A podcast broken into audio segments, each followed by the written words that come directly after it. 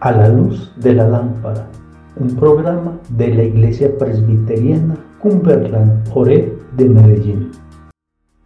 Tu palabra es una lámpara a mis pies y una luz que alumbra mi ser.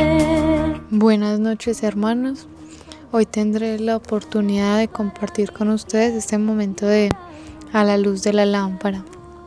Hoy vamos a ahondar un poco en el capítulo 5 del libro de Proverbios, eh, del versículo 1 al 23. Hijo mío, está atento a mi sabiduría y a mi inteligencia, inclina tu oído, para que guardes consejo y tus labios conserven la ciencia. Estos son los primeros versículos de este capítulo, que son una amonestación eh, es un llamado de atención, una advertencia frente al peligro, a la cual debemos estar atentos y escuchar.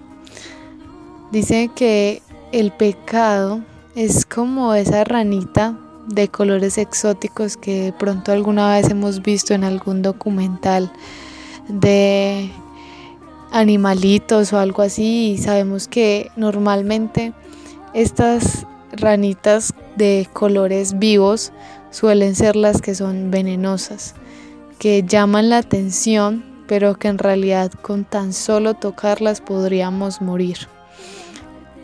Esto, a esto nos quería llevar Salomón, a entender que el pecado es dulce, es placentero, pero es un camino directo a la muerte.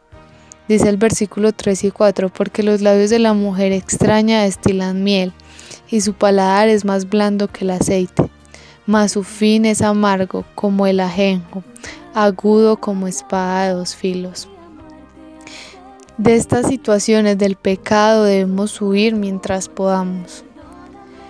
Leer y hacer caso a estas banderas rojas que el Espíritu Santo pone y alejarnos antes de que sea tarde. En la última parte, en el versículo 18, al 20 dice, sea bendito tu manantial y alégrate con la mujer de tu juventud. Como sierva amada y graciosa, Gacela, sus, sus caricias te satisfagan en todo tiempo, y en su amor recréate siempre. ¿Y por qué, hijo mío, andarás ciego con la mujer ajena y abrazarás el seno de la extraña?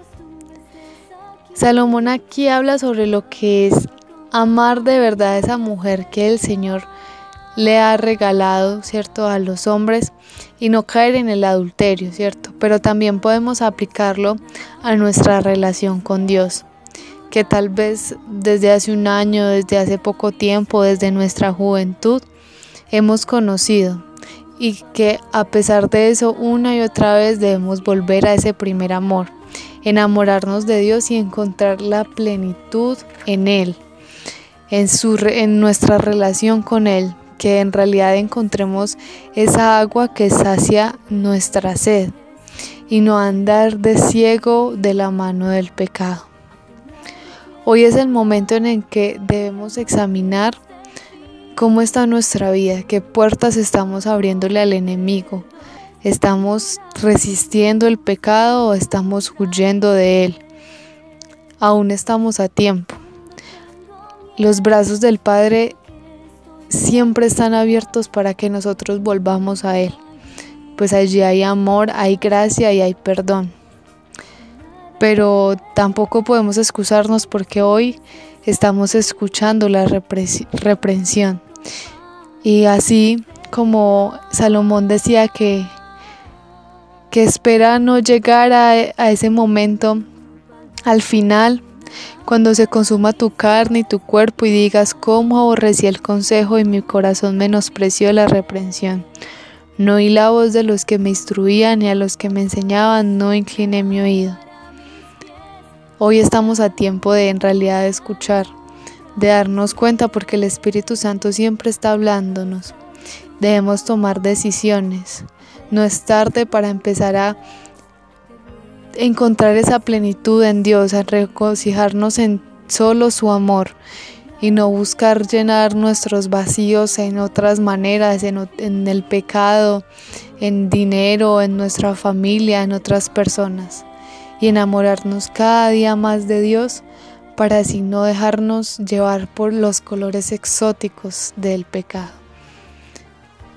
Espero que haya sido claro el mensaje, que el Señor les bendiga y que el Espíritu Santo sea mostrándoles eso que deben cambiar, alejarse para no estar tan lejos de Dios que no podamos volver a Él.